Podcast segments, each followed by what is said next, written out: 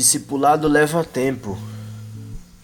É, Pedro, três anos andando com Jesus, quando chega no final do ministério de Jesus, o, o clímax, a razão pela qual Deus se encarnou na pessoa de Jesus Cristo, ou seja, o momento é, do Messias ser entregue à morte para que aplicasse então a redenção dos homens perdidos.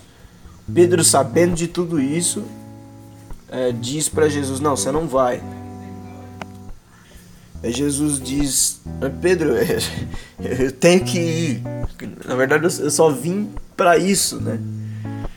Todo esse tempo para isso. Pedro, não, você não vai. E aí, Jesus tem uma fala para Pedro que é: Pedro, quando tu te converteres. O ponto é: fazia três anos que Pedro estava andando com Jesus. Já tinha partilhado de vários tipos de milagres e situações ao lado de Jesus, se relacionando o tempo todo com Jesus. Mas o próprio Jesus, que é quem efetua na gente a, a transformação interior, disse para Pedro que o Pedro ainda não tinha é, sido transformado, não tinha se convertido. Quando tu te converteres, ou seja, quando isso acontecer, Pedro, então quer dizer que até aquela hora Pedro ainda não tinha se convertido, mas ele está três anos caminhando com Jesus. Discipulado leva tempo.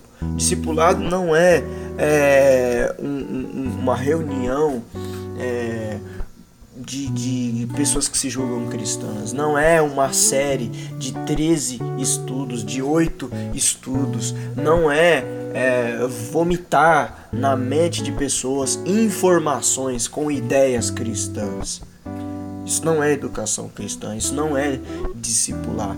Discipulado é relacionamento que, que leva tempo, que custa tempo. E a intenção maior é, do Senhor Jesus em nos tratar, em nos discipular, em nos educar, em nos disciplinar, é nos levar à, transformação interior. Ou seja, Ele quer transformar o nosso coração. Ele quer remir as nossas paixões, é, é concentrar a, a, as nossas forças, os nossos desejos, o nosso pensamento nas coisas do alto, no teu reino. E isso leva tempo, porque transformar coração peludo e duro de, de pecador é, é algo que demanda tempo.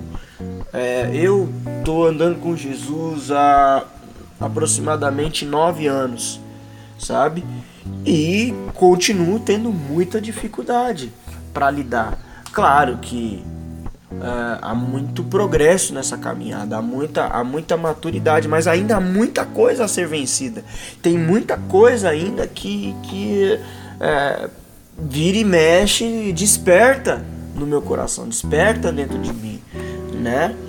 E, e, então, discipulado leva tempo. Discipulado não é algo que, que, que a gente marca na agenda, simplesmente se encontra e, e, e debate ideias cristãs. Não, discipulado é, é levar a gente a ser transformado na imagem de Deus. É, Paulo em 2 Coríntios dizendo é contemplando e refletindo a glória de Deus e sendo transformado a semelhança do seu filho, é olhar para ele, para se parecer com ele, porque o propósito, a predestinação de Deus para nós é que sejamos como ele é, parecidos com ele, né?